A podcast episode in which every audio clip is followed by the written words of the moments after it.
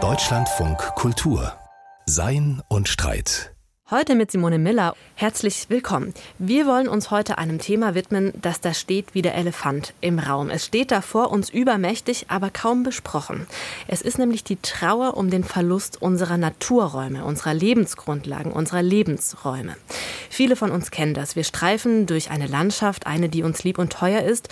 Und was finden wir? Sterbende Bäume, trockene Bachtäler, versumpfende Seen, gelbe Wiesen, die Otter, Nattern und Hamster verschwunden, das Summen und Flirren und Brummen der Insekten fast verstummt. Und wir wissen, das ist erst der Anfang. Es wird noch heißer und trockener. Die Unwetter werden noch heftiger werden. Die Klimaerwärmung wird Millionen Menschen ihre Heimat rauben und ganze Weltregionen unbewohnbar machen. Nicht nur für uns Menschen, auch für unzählige Tiere und Pflanzen. Viele von uns überkommt da ein Entsetzen angesichts dieser Verheerungen, angesichts dieser Verluste an unserer Natur. Aber irgendwie scheint uns das richtige Vokabular zu fehlen im Umgang mit diesem Schmerz. Genau das wollen wir heute ändern und begrüßen darf ich dazu jetzt den Philosophen Jean-Pierre Wils. Er ist Theologe und auch Philosoph und hat gerade ein Buch zum Thema Trost geschrieben. Herzlich willkommen, Herr Wils. Ja, vielen Dank.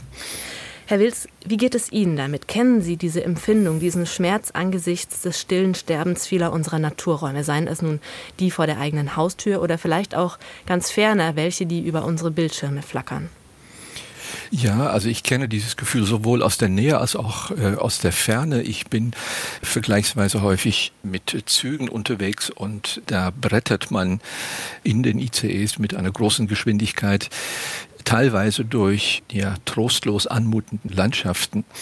Man schaut also quasi eigentlich aus dem bequemen und sicheren Innenraum eines Zuges, der auch klimatisiert ist, schaut man eigentlich also eben auf äh, verödete Wälder. Und ich glaube, dass es auch diese Diskrepanz ist, eigentlich also dieser Zwiespalt, also zwischen dem behaglichen Privatissimum einerseits, also dass wir mit aller Macht versuchen äh, aufrechtzuerhalten auf der einen Seite und also der ja, der wachsenden Unbewohnbarkeit beziehungsweise Lebensfeindlichkeit der Umwelt. Diese Diskrepanz verursacht in der Tat eigentlich also diesen Schmerz. Ja, und besonders an diesem Schmerz ist, dass er neu ist, also dass es eine Form von Gegenwartsschmerz ist, ein Kind unserer Tage könnte man sagen, und dass es deshalb noch keine richtige Begrifflichkeit für ihn gibt, keine Sprache, kein eingeübtes Gespräch über ihn. Und das, also diese Sprachlosigkeit, die kann, denke ich, besonders bedrückend sein, oder? Denn ein Schmerz, der sprachlos bleibt, ist ja ein Schmerz, der uns einsam macht, oder? Ja, also die Sprache ist natürlich äh, entscheidend in diesem Zusammenhang, ob wir mittels einer Sprache, also diese Wahrnehmung oder diesen Schmerz äh, artikulieren können oder ob er unter Umständen mangels Sprache nicht mal in aller Deutlichkeit bei vielen Menschen existiert. Das ist in der Tat ein äh, großes Problem. Ich würde jetzt allerdings nicht so weit gehen zu sagen, dass diese Art von Trostlosigkeit und Schmerzempfinden gänzlich neu ist. Es, es gibt historisch jedenfalls einige Beispiele dafür. Also wenn Sie möchten, könnte ich Ihnen gerne zwei davon kurz erwähnen, gerne. die aber auf jeden Fall anschließen eigentlich, also bei der Gegenwartserfahrung.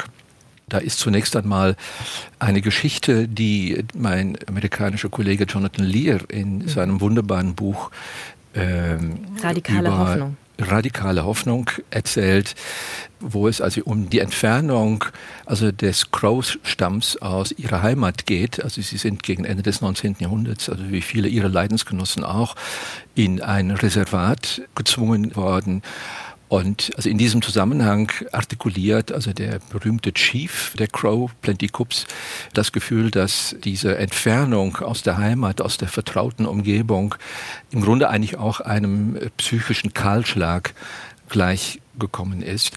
Also er spricht in dem Zusammenhang davon, dass die Herzen seiner Leute eigentlich auf den Boden gefallen seien und äh, sie hätten ihr Herz nicht mehr nicht mehr aufnehmen können und äh, er sagt, es sei danach eigentlich nichts mehr geschehen und das deutet darauf hin, dass äh, jedenfalls also die Gefahr enorm vorhanden war, dass sein Volk also in einer, wenn man so will, trostlose Depression geraten könnte, nach Entfernung eigentlich also aus den Lebensräumen, die sie seit Jahrhunderten gekannt hatten. Also das ist, glaube ich, ein, ein signifikantes Beispiel. Ein zweites ist ein Stück weit näher und stammt von der russischen Literaturwissenschaftlerin Lydia Ginsburg, die ein Buch geschrieben hat über die Hungerblockade in Leningrad, also diese Blockade, die 900 Tage gedauert hat, also bis Ende Januar 1944. Also eine entsetzliche Angelegenheit. Sie war also Zeugin eigentlich also dieser Hungersnot und sie schreibt in dem Zusammenhang auch, dass die Sprache eigentlich nicht mehr zur Verfügung stand, jedenfalls nicht mehr Bilder und Metaphern, um dieses entsetzliche Leiden zu artikulieren. Sie sagt beispielsweise, also wir reden oft davon, ein Problem ist unlösbar, aber habt ihr eine Ahnung, was es heißt, wenn beispielsweise die Toilette unlösbar ist? Also man kann sie nicht auflösen, man kann sie nicht lösen, nicht flüssig machen, weil alles ist quasi erstarrt in einer Eisschicht. Und in dem Zusammenhang spricht sie auch davon, dass dieser Sprachlosigkeit, dieses Verschwinden von Metaphern und Bildern einer absoluten Trostlosigkeit gleichkäme. Das sind zwei sehr eindrückliche Beispiele, die Sie da jetzt erwähnt haben. Auch dieses Buch, das kann ich nur noch mal mit Nachdruck empfehlen, von Jonathan Lear, Radikale Hoffnung, ist wirklich ein wahnsinnig eindrucksvolles Buch, eine eindrucksvolle Beschreibung ja. dieses Heimatverlusts, dieses Niedergehen, dieses Entreißens einer Gemeinschaft aus ihren Lebensgrundlagen. Es gibt nun zum Glück einen australischen Philosophen, der uns einen Begriff anbietet, um eine Art von Gespräch, ein Nachdenken über dieses Phänomen zu beginnen. Der Australier Glenn Albrecht hat den Begriff der Solastalgie geprägt. Die Solastalgie ist eine Wortneuschöpfung, eine Zusammensetzung aus dem lateinischen Solatium für Trost und der griechischen Wurzel Algia für Schmerz, Leid und Krankheit. Man könnte die Solastalgie also ganz gut mit Leiden an Trostlosigkeit übersetzen. Und sie richtet sich eben ganz dezidiert auf das Leid, das uns erfasst, wenn wir erleben, wie ein für uns wichtiger Ort, es kann die Heimat sein, aber es muss nicht unbedingt die Heimat sein, niedergeht durch etwa Dürre oder Flut oder auch durch andere Formen der Gewalt wie etwa Krieg oder Vertreibung. Es ist also ein Schmerz, der sich ganz dezidiert auf die Gegenwart und auch auf die Zukunft bezieht, anders als die Nostalgie, die ja auch einen ähnlichen Wortstamm hat. Also Solastalgie und Nostalgie könnte man einander gegenübersetzen. Was halten Sie, Herr Wils, von diesem Begriff? Können Sie was damit anfangen, mit dieser Wortneuschöpfung. Ja, ich kann durchaus etwas damit anfangen. Der Begriff klingt natürlich zunächst einmal in unseren Ohren doch etwas befremdlich. Man muss ein kleines bisschen üben mit diesem Begriff. Aber ich meine auch, dass er jedenfalls von der Sache her außerordentlich gut gewählt ist. Denn in der Tat, die Nostalgie ist also quasi eine Zeitkategorie. Also sie bezieht sich auf die Vergangenheit, eigentlich auf ein Zeitalter, das wir uns zurückwünschen. Und es gibt vielleicht auch eine, also eben zukunftsgerichtete Sehnsucht oder eine Dynamik, die sich auf die Zukunft bezieht. Nun, diese Zeitpfeil, also von der Vergangenheit in die Zukunft sich zu begeben, könnte man sagen, eigentlich also ist die Signatur der Moderne. Also die Moderne ist eigentlich das Zeitalter der Vorwärtsbewegung, also der Gestaltung und Eroberung der Zukunft und äh, der Verlässlichkeit eigentlich eben auf diese Möglichkeiten, eigentlich, also diese Zeitdimension, vor allem eben die Zukunft uns bietet.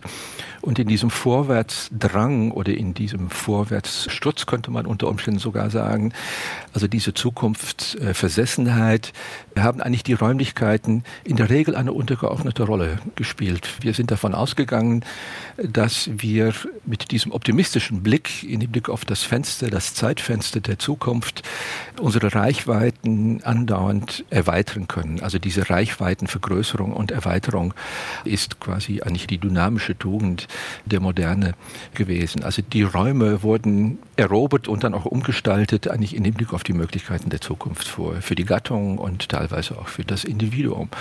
Und nun sind wir in ein Zeitalter hineingeraten, in der sich dieses Zukunftsfenster jedenfalls zunehmend verschließt. Also das Zeitfenster wird enger, es wird unzugänglicher, die Optionen, könnte man sagen, sind geringer geworden und jetzt werden wir zurückgestoßen eigentlich auf eine Erfahrung, die uns unlieb sein dürfte, nämlich dass also die Räume, die Umgebung, also die uns umgebende Natur, sich wiederum lautstark zu Wort melden. Also es ist ein Schock eingetreten. Diese verlässliche Zukunftsdynamik ist unterbrochen worden und jetzt protestieren die Räume eigentlich also gegen das, was ihnen angetan worden ist, um diese Zukunft in der Moderne zu erobern. Und da ist dieser Begriff der Solastalgie, also des Leidens an der Trostlosigkeit der Umgebung, finde ich gut gewählt. Ja, Sie haben jetzt gesagt, die Räume, die Orte werden unzuverlässig, werden unverfügbar. Gibt es aber nicht noch einen anderen Schmerz, der da zu uns spricht als Zeichen einer seelischen Verbundenheit mit unserer Umgebung. Also offenbar gibt es ja wie eine Art Verbundenheit oder Verwobenheit, Verwachsenheit von persönlicher Identität mit bestimmten Umgebungen. Wie können wir diese Art von Verbundenheit genau begreifen?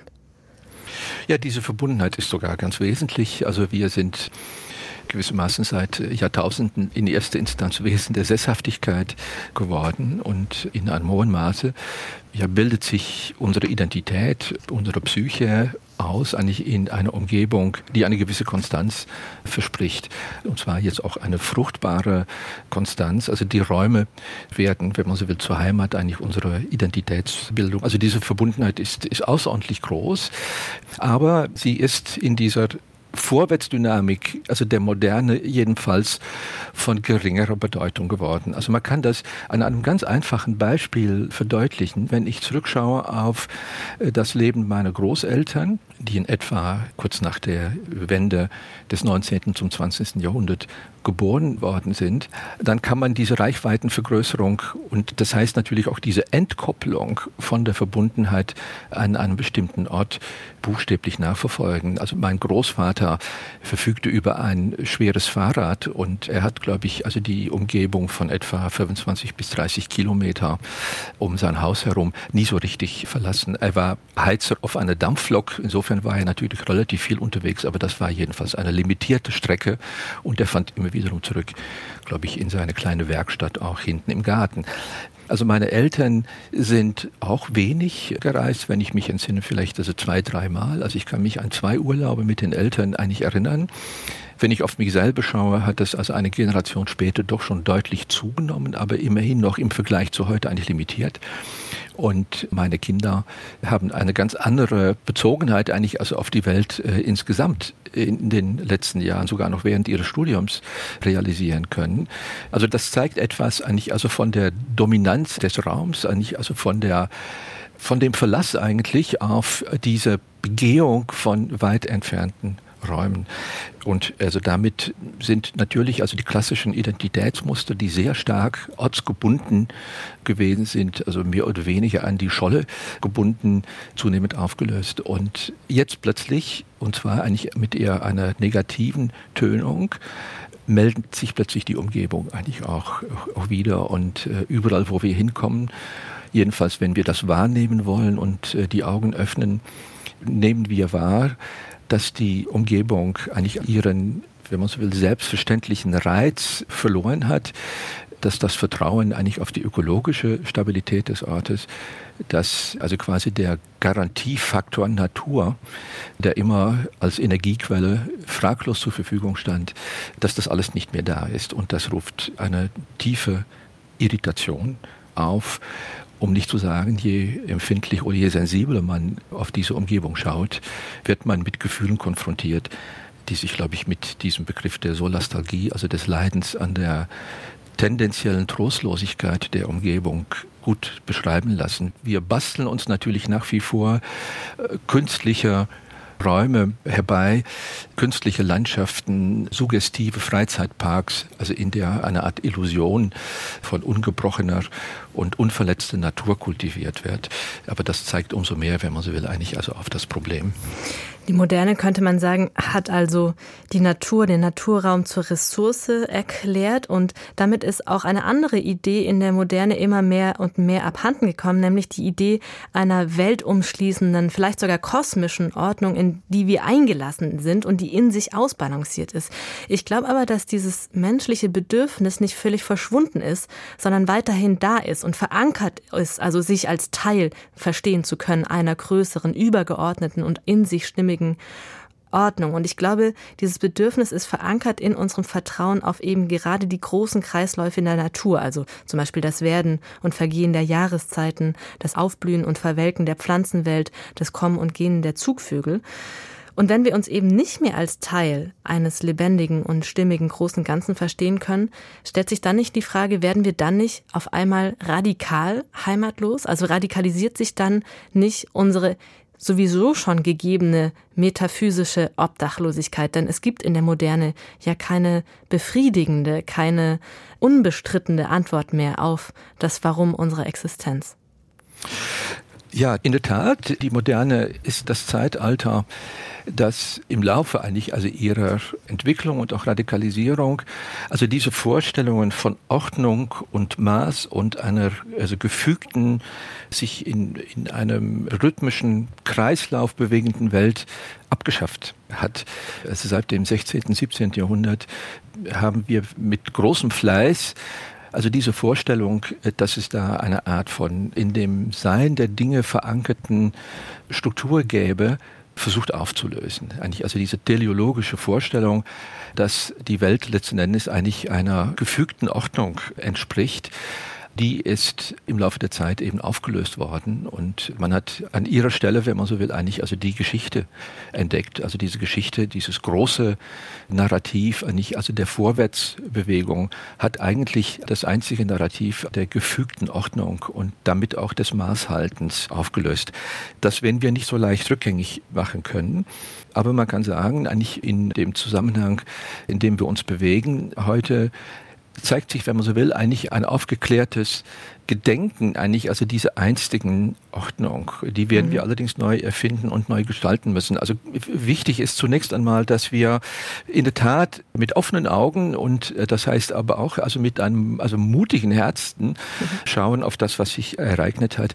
Jonathan Lear hat in diesem Buch, das wir vorhin erwähnt haben über radikale Hoffnung, davon gesprochen, dass für den Crow-Stamm eine Erfahrung sich eingestellt hat, die er mit ontologischer Verletzlichkeit bezeichnet. Also plötzlich diese Erfahrung, wir sind nicht nur, wenn man so will, hin und wieder und durch Zufälle oder, oder durch Unglücke äh, verletzlich, sondern also unsere Condition humaine, also unsere Verfasstheit eigentlich als Menschen ist zumal in den Krisenzeiten, ist die einer ontologischen Verletzlichkeit, also sozusagen des Verlustes eben eigentlich also dieser gefügten Ordnung.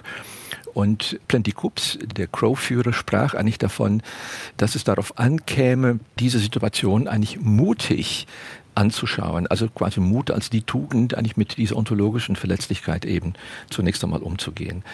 Und also in zweiter Instanz, glaube ich, heißt das, wir tun gut daran und es ist, wenn man so will, ein dringender Appell, nachzudenken, ob wir noch in der Lage sind und sein werden, uns mit bestimmten Maßvorstellungen, mit Ordnungsvorstellungen, und die sind nun ganz und gar nicht konservativ, sondern sie sind, denke ich, in unserer heutigen Situation eher progressiver Art. Es sind die Konservativen, die auf diesen Vorwärtsdrang nach wie vor schwören und die unter Umständen auch mit, mit grünem Wachstum meinen, den Lebensstandard halten zu können. Aber wir tun also gut daran, diese Frage zu stellen, ob wir zum Nachdenken über eine auch maßvollen Reduktion unserer Ansprüche nachdenken wollen. Also könnte es sein, dass in Zukunft Begriffe wie Verzicht und vielleicht, wie John von Düffel sagt, eine Art moderne Askese ein Weg ist, eigentlich mit dieser Situation umzugehen. Da haben Sie jetzt den ethischen und auch politischen Raum schon angesprochen. Ich würde ganz gerne noch einmal eine Brücke zum Thema Trost schlagen. Ich war nämlich ganz elektrisiert, könnte man sagen, diesen Gedanken vom menschlichen Bedürfnis, sich als Teil einer übergeordneten natürlichen Ordnung zu verstehen, auch in ihrem Buch zum Trost zu entdecken. Sie zitieren nämlich da den Schweizer Autoren Gerhard Meyer. Und der schreibt von der Natur als von einem unendlichen Kreislauf des Lebens. Und interessanterweise schreibt er eben auch, in diesen Kreislauf sich einzuklinken, ist für ihn die Bedingung der Möglichkeit von Trost. Und diesen Link, den fand ich extrem interessant, denn da stellt sich doch die sehr wichtige Frage, haben wir es bei der Solastalgie womöglich mit einem ganz einzigartigen, ganz besonders schrecklichen Leiden zu tun, nämlich mit dem Leiden an der Unmöglichkeit des Trosts. Also erlischt womöglich die größte Quelle menschlichen Trosts, wenn die intakten Naturkreisläufe eben zerstört werden. Betrauern wir in der Solastalgie am Ende die letztgültige Entwurzelung der menschlichen Existenz? Also in Hinblick auf die Natur, glaube ich, ist diese Gefahr allzu real. Also da kann man in der Tat davon sprechen, dass das Verschwinden der Natur eine der wichtigsten Trostquellen für uns Menschen beseitigt und zum Erlischen bringen wird, die wir je besessen haben. Es gibt äh, höchst eindrucksvolle Zeugnisse. Gerhard Meyer, äh, den Sie gerade genannt haben, ist ein solcher, dieser wunderbare Schweizer Schriftsteller, der, das muss man auch nun sagen, vielleicht abgesehen von einer Reise sein Leben lang in seinem Dorf mehr oder weniger verbracht hat und dort buchstäblich, also kreislaufend, eigentlich immer durch das Dorf gepilgert ist. Und in diesem Zusammenhang sind diese wunderbaren Bücher von ihm entstanden. Und es gibt auch könnte man sagen, Zeugnisse eigentlich von dieser Solastalgie, wenn wir auf Berichte von Soldaten schauen, die die Verheerung der Wälder, also die Auslöschung, also die Vergasung sozusagen der Bäume im Ersten Weltkrieg mitbekommen äh, haben und eben auch davon berichten, dass dies also eine radikale Trostlosigkeit ist. Ja, also die Natur ist für sehr viele Menschen nicht für alle, aber für sehr viele Menschen in der Tat, könnte man sagen, eigentlich also das prominenteste Beispiel für eine solche Kreislaufbewegung.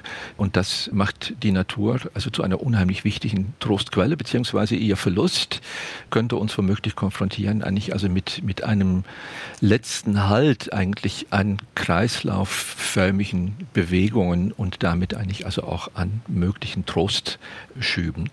Nun ist die Natur natürlich nicht die einzige Quelle des Trostes. Also ich habe in meinem Buch versucht, Beispiele zu geben aus der Dingwelt. Also Dinge können Menschen auch trosten. Also nicht zuletzt ist es auch die Musik, die natürlich eine ganz prominente Stelle äh, einnimmt und selbstverständlich auch die zwischenmenschlichen Kontakte.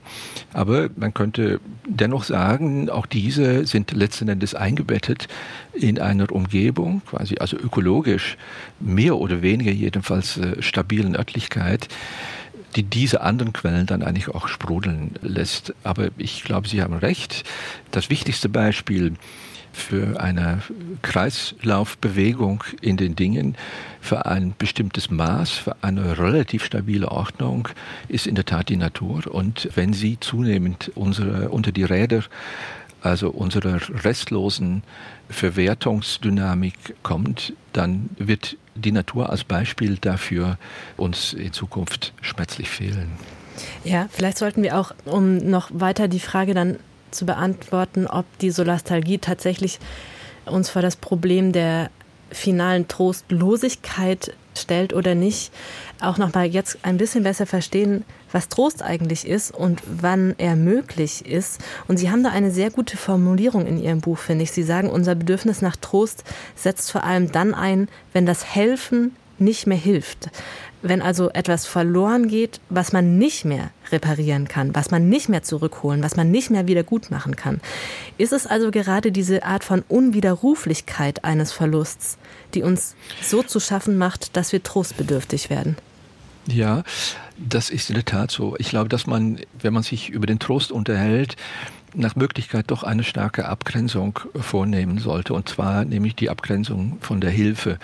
Der wunderbare Soziologe Georg Simmel hat in einigen wirklich geradezu ergreifenden Reflexionen eigentlich über den Trost nachgedacht und dort auch gesagt, dass also der Trost eben etwas gänzlich anderes sei als Hilfe. Also Hilfe könnte man sagen, ist der Versuch, muss nicht immer gelingen, aber Hilfe ist der Versuch, nach Möglichkeit eigentlich also die Ausgangslage, die Ausgangsposition wiederherzustellen. Also jedenfalls den möglichen Verlust ein Stück weit zu reparieren. Also zum Beispiel ähm, ein Arm ist gebrochen und er wird dann medizinisch er, versorgt. Er wird geschient oder versorgt genau. und äh, dann sind wir in der Regel eigentlich nicht äh, trostbedürftig, wenn das geschieht. Und wir sind im Grunde eigentlich oft zuversichtlich, dass Verluste und dass Brüche im Leben letzten Endes repariert und geheilt werden können. Gott sei Dank steht uns da ein großes Reservoir an medizinischen und auch an therapeutischen Möglichkeiten zur Verfügung.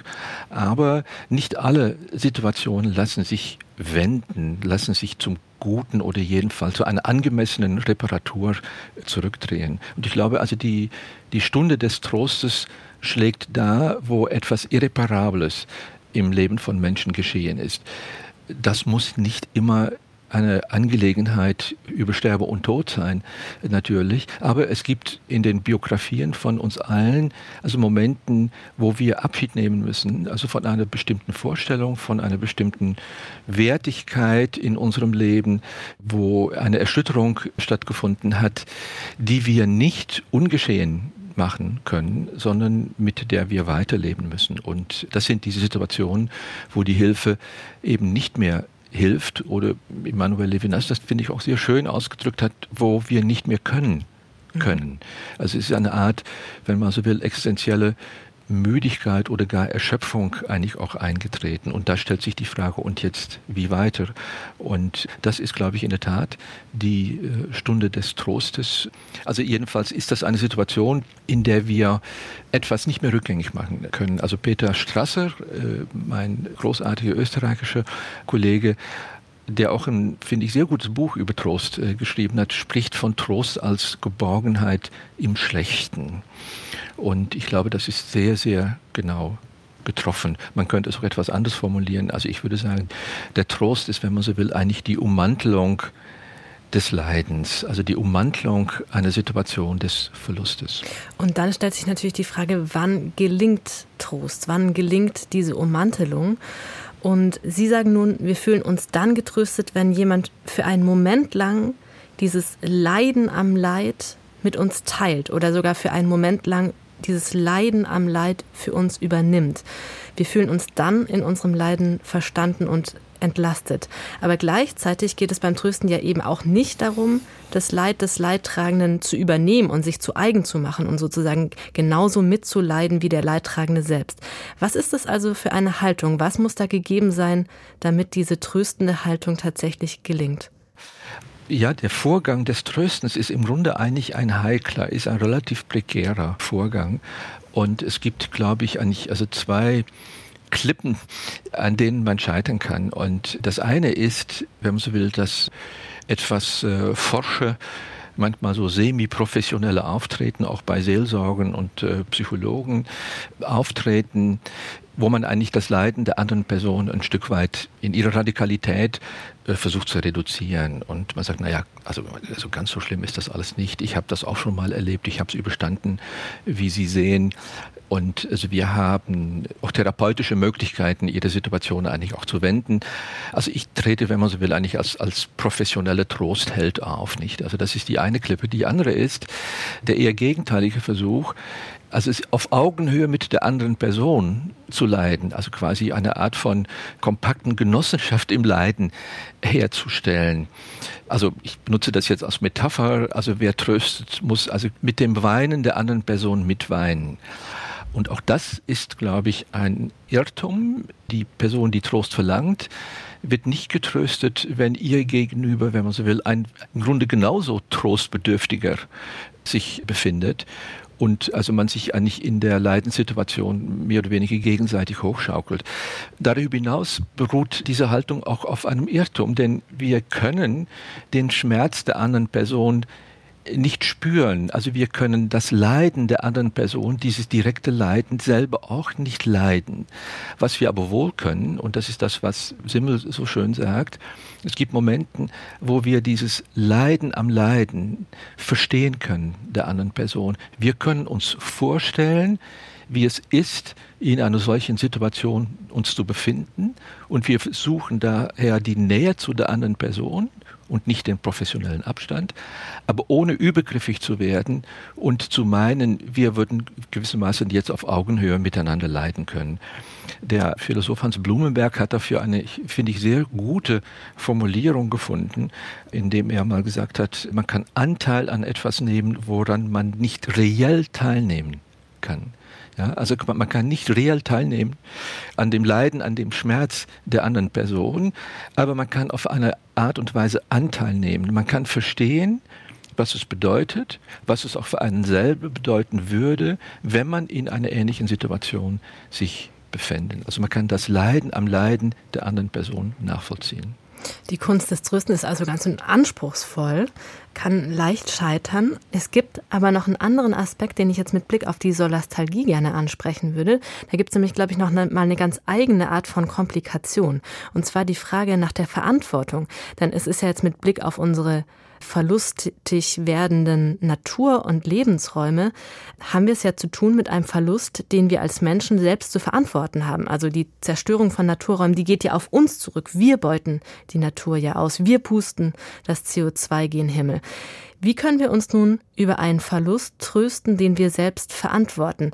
Erschwert diese Art von Schuldfrage, diese Verantwortungsfrage unsere Möglichkeiten des Trostspendens und des Trostempfangens?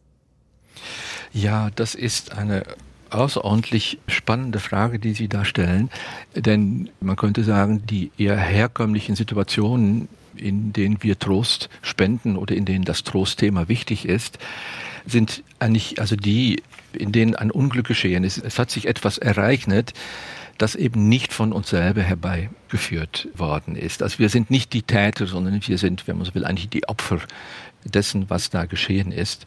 Und äh, nun ist in der Tat die ganz heikle und ganz schwierige Situation eingetreten, in der wir feststellen müssen, jedenfalls wenn wir sozusagen unsere Verantwortung nicht externalisieren wollen und sie immer anderen zuschieben, dass eben wir selber es sind, die eigentlich diese Situation der Solastalgie selber herbeiführen. Und das macht die Lage in der Tat sehr viel komplizierter, weil plötzlich spielt eigentlich die Schuldkomponente hier hinein. Und das, glaube ich, wird uns enorm herausfordern, aus dieser Misslichkeit ja, dass etwas sozusagen sich ereignet und dass Verluste sich ankündigen, die uns trostbedürftig machen, von denen wir aber sozusagen offenen Auges sagen müssten, wir haben sie eigentlich selber verursacht. Das Empfangen von Trost hängt, glaube ich, häufig damit zusammen, dass Menschen irgendwann auch in der Lage sind, loszulassen. Also sie müssen sich zunächst einmal von der Fixierung auf das eigene Leiden, auf den eigenen Schmerz jedenfalls für eine Weile, während der Tröstung ein Stück weit lösen können. Also sie müssen loslassen lernen. Hans Blumenberg, der als Philosoph, finde ich, wunderbar ist, eigentlich dazu geschrieben hat, spricht davon, man muss in der Lage sein, vielleicht dieses Leiden am Leiden, eben als ich diese Fixierung eben auf das Leiden zu delegieren, nennt er das, ja, sogar unter Umständen eine Weile mal sozusagen Abschied zu nehmen vom Bewusstsein. Also es gibt eine radikale Formulierung bei Blumenberg, die da heißt, Trost ist die anthropologische Instanz zur Vermeidung von Bewusstsein. Ja, also diese Ummantlung, von der ich vorhin gesprochen habe, ist eben eine Art, um sozusagen, also diese helle, bewusste Fixierung auf das Leiden eine Weile loszulassen. Und Blumenberg geht sogar noch einen Schritt weiter und sagt, also Trost hat auch mit der Fähigkeit zur Illusion zu tun. Also es muss möglich sein, sich in eine Welt hinein auch zu imaginieren, die mich ein Weichen entlastet von dieser scharfen Fixierung auf mein Leiden. Und jetzt ist die Situation eingetreten, in der wir eigentlich also diese Bewusstseinsvermeidung uns eigentlich im Grunde nicht mehr leisten können. Äh, erlauben können. Mhm. Sozusagen, es gehört jetzt nicht nur zum Trosten, wenn man so will, die Fähigkeit zur Illusion, sondern zunächst einmal in dem Blick auf diese Wahrnehmung, dass wir verantwortlich sind, dass wir die Schuldigen sind, gewissermaßen eigentlich den Aufruf zu einem klaren und mutigen Realismus. Wie man aus dieser schwierigen Lage herauskommt, das ist schwer zu sagen. Also ich, ich glaube, wir müssen sozusagen beides tun. Und zwar einerseits nach wie vor uns bereithalten, zu diesen entlastenden Phasen eigentlich auch des getröstet werdens einzulassen. Also wir müssen uns in bestimmten Zeiten regenerieren sozusagen von dieser Leidensfixierung. Das heißt in diesem Sinne auch eigentlich also von der könnte man sagen schuldhaften und schuldbewussten realistischen Betrachtung der enormen Schäden, die wir hervorgebracht haben und vermutlich auch noch hervorrufen werden. Gleichzeitig eben könnte man sagen, entlastet uns das keineswegs, also von der wirklich enormen Dringlichkeit, sofort mit der Neugestaltung nicht nur unserer Umwelt, sondern auch mit der Neugestaltung unserer Selbstbilder und unserer Bedürfnishaushalte anzufangen. Das stimmt, wir dürfen uns nicht im Leid verhüllen. Unser Leiden am Leid über diese Zerstörung darf uns nicht davon abbringen, tatsächlich den Handlungs, den selbstverantworteten Handlungsbedarf ernst zu nehmen. Gleichzeitig schließt sich jetzt aber, wenn es uns um das Trostbedürfnis noch einmal geht, da noch eine weitere Komplikation an, die wir unbedingt ansprechen sollten, nämlich die Frage nach dem Gegenüber. Sie sagen in Ihrem Buch ganz klar, man kann nicht gleichzeitig Trost empfangen und Trost spenden, jedenfalls nicht dann, wenn es sich um ein und denselben Schmerz geht. Also man kann nicht gleichzeitig Quelle und Empfänger von Trost sein. Da stellt sich doch jetzt mit Blick auf den Verlust unserer Lebensgrundlagen die Fragen, können wir uns dann überhaupt gegenseitig Trost spenden, wenn wir doch alle Betroffene derselben Lage sind? Ja, das macht erneut, finde ich, diese, das Prekäre eigentlich deutlicher an am üblichen Trostvorgang und auch am unüblichen Trostvorgang, eigentlich also in der krisenhaften Situation, in der wir uns ökologisch befinden. Also auch dort, glaube ich, wird es gewisse Asymmetrien geben. Also es wird jedenfalls auch, denke ich mal, Stufen und gerade auch der Trostbedürftigkeit geben. Also jedenfalls, wenn wir versinken und eingehen, eigentlich also in dieses Gefühl der Solastalgie, dann kommen wir nicht weiter. Und ich würde jetzt auch antworten, eigentlich im Sinne auch meines Antwortes vorhin. Also ich glaube, dass wir uns gegenseitig ermutigen müssen, eigentlich also solche Trostquellen eigentlich auch zu erschließen. Übrigens ist natürlich eigentlich auch die Handlung oder die, ja, die Praktiken, die wir in dieser Situation entfalten, also die Art und Weise, in der wir quasi engagiert sind, auch vor der Haustüre und daran arbeiten, eben unsere Umgebung jedenfalls bewohnbarer zu machen oder jedenfalls bewohnbar zu machen in Zukunft. Es sind diese Praktiken ihrerseits Trostquellen. Also es gibt ein zutiefst, wenn man so will, eigentlich befriedigendes Gefühl, wenn man kleine Schritte geht in der eigenen Umgebung. Also ich meine damit wirklich ganz materielle Dinge. Also zum Beispiel das Menschen Wiederaufforsten eines Waldes oder das Pflanzen von Blumen, die für Insekten gut sind. Solche Sachen meinen Sie? Ja, solche Dinge auch. Also ich meine auch die kleinen, also wir haben so in politischen Aktivitäten eigentlich also vor Ort. Ich wohne in einem sehr kleinen Ort und es ist ähm, in einer Bürgerinitiative, die ich mitbegründet habe, nach vielen Jahren des Frustes und des politischen Kampfes gelungen, eine äh, erhebliche Verkehrsberuhigung in naher Zukunft durchzusetzen. Das sind Momente, um sozusagen, die eigentlich auch Kraft spenden und eigentlich eben dieses Gefühl der Solastalgie doch ein Stück weit aufheben. Also es gibt Möglichkeiten der Gestaltung und das sind Momente, die ein Stück weit dann auch ablenken oder die ein Stück weit eigentlich also unsere unsere Trauer und teilweise unsere Wut und vielleicht auch die Resignation ein Stück weit ummanteln und zu Energiespendern werden eigentlich für ein weiteres Handeln. Also dieses Gefühl, wenn man so will, mitgestalten zu können, das heißt eben auch, Teil zu sein von einer in diesem Fall kleineren Gemeinschaft, die sich ein Ziel gesetzt hat, ist meines Erachtens auch also als eine Art von Trostquelle zwischen Menschen. Das Haltfinden in kleineren Gemeinschaften ist auf jeden Fall bestimmt eine gute Möglichkeit, um der großen Haltlosigkeit, die die Solastalgie bedeutet, entgegenzuwirken. Ich habe mich ja auch gefragt, wer soll uns da eigentlich noch trösten, wenn nicht die Götter? Ist es vielleicht Zeit für neue Religionen, für neue Götter? Was denken Sie dazu? Also ich glaube nicht, dass man diese ohne weiteres erfinden kann, wann man sie braucht. ähm, also das, also wenn man nicht äh, sowieso eine gläubige Person ist, meinen Sie? Nein, aber alleine schon ähm, sozusagen, also ihre, ihre Formulierung, also wenn man diese Trostlosigkeit empfindet, ist es dann, haben wir dann nicht gute Gründe, neue Götter zu erfinden. Das macht das ganze Vorhaben natürlich kaputt. Also weil wir wissen von Anfang an, dass wir uns um eine Erfindung bemühen. Und das widerspricht, glaube ich, eigentlich also der, der Dynamik des Trostes fundamental. Also ich habe in meinem Buch ein ganzes Kapitel eigentlich, eigentlich über das Verhältnis des Schenkens und der Gabe zu dem Vorgang des Trostes.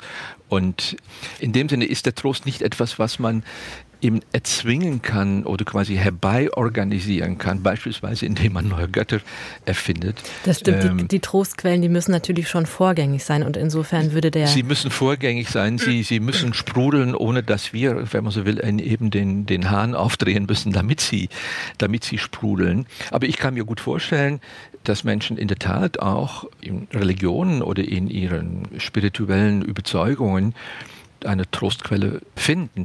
Ich meine, wir kennen ja alle dieses Wort von Karl Marx, dass die Religion das Opium des Volkes sei. Also, und das heißt, äh, Menschen erfinden eigentlich in ihren leidvollen Situationen Kompensationen im Jenseits, die sie besser ins Diesseits hätten investieren sollen. Und damit ist eigentlich der Trost der Religion desavouiert worden das ist nur Teil der Wahrheit. Die andere Seite lautet meines Erachtens, dass Menschen auch tatsächlich, also im Gebet oder in der Hinwendung zum Gekreuzigten oder in der Hinwendung zu Maria, also der Mutter der Schmerzen, in der Tat substanziell in ihrem Leben eigentlich auch Trost gefunden haben.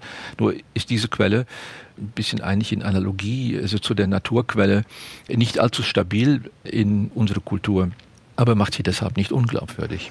Ganz am Schluss gefragt, Herr Wils, worauf hoffen Sie denn? Also was wünschen Sie uns Menschen im Umgang mit dieser radikalen Form des Heimatsverlusts, mit dieser Solastalgie? Ja, also ich wünsche mir sehr, dass wir zunächst einmal diese solastalgische Situation ernst nehmen. Ja, also dass wir uns wirklich dessen bewusst sind, dass hier eine wirklich schwere existenzielle Situation entstanden ist und auch noch zunehmen wird, die uns enorm herausfordern wird. Aber eine wichtige Herausforderung, glaube ich, ist zu überprüfen, inwieweit also der eigene Bedürfnishaushalt, also die eigene Bedürfnisökologie eigentlich überhaupt, wenn man so will, zukunftsfähig ist. Also es handelt sich um eine radikale Befragung unserer Lebensstile und auch meines Lebensstils. Das ist, glaube ich, das, was wir dringend benötigen. Also es gibt sozusagen interessante ökonomische Konzepte und dergleichen. Sie sind dringend erforderlich und bitte nötig. Aber es wird uns alles nichts nutzen, wenn wir uns selber, wenn man so will, eigentlich ausklinken aus diesem Prozess. Wenn wir schon alle miteinander allerdings in unterschiedlichem Maße mit zu den Verursachern gehören, dann ist es unsere verdammte Pflicht, quasi mit dieser Situation jetzt eigentlich auch in dem Sinne produktiv umzugehen, dass wir nach Möglichkeiten eigentlich auch der persönlichen Umkehr Aussicht halten. Herzlichen Dank, Jean-Pierre Wilz, für dieses spannende Gespräch zum Schmerz über den Verlust unserer Natur- und Lebensräume zum Thema Solastalgie. Herzlichen Dank. Sehr gerne geschehen. Vielen Dank für die Einladung. Und wer jetzt weiterlesen möchte zum Thema Trost, dem sei das Buch von Jean-Pierre Wills ans Herz gelegt. Warum wir Trost brauchen, heißt es und ist im Hirzel Verlag erschienen. Diese Woche hat uns eine traurige Nachricht erreicht. Der Philosoph Peter Biri ist gestorben im Alter von 79 Jahren. In den letzten Tagen sind dazu einige Artikel erschienen, Gespräche geführt worden. Allerdings wurde er da vor allem als Pascal Mercier gewürdigt, als Autor des Bestsellers Nachtzug nach Lissabon und auch anderer Romane wie zum Beispiel Permans Schweigen oder Das Gewicht der Worte.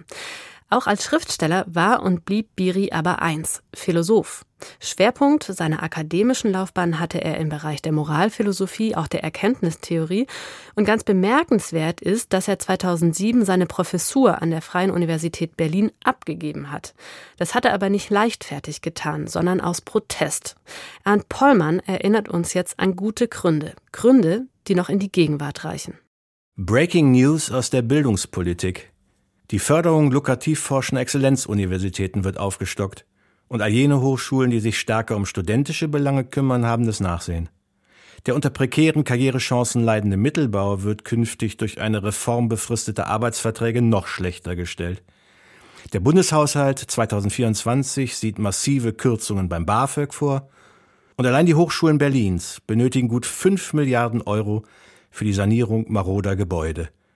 Damit wird die aktuelle Hochschulmisere anschaulich. Spitzenförderung ökonomisch dienlicher Forschung bei zunehmender Verwahrlosung hochschulischer Bildung in der Fläche. Der vor wenigen Tagen verstorbene Philosoph und Romanautor Peter Biri hat diese Entwicklung früh kommen sehen. Unter Protest gab er 2007 seine Professur zurück. Eingepfercht zwischen ökonomischen Verwertungszwängen, wachsendem Drittmitteldruck und bürokratischem Irrsinn wollte Biri nicht länger, wie er damals sagte, ein Vollzugsbeamter der Module sein.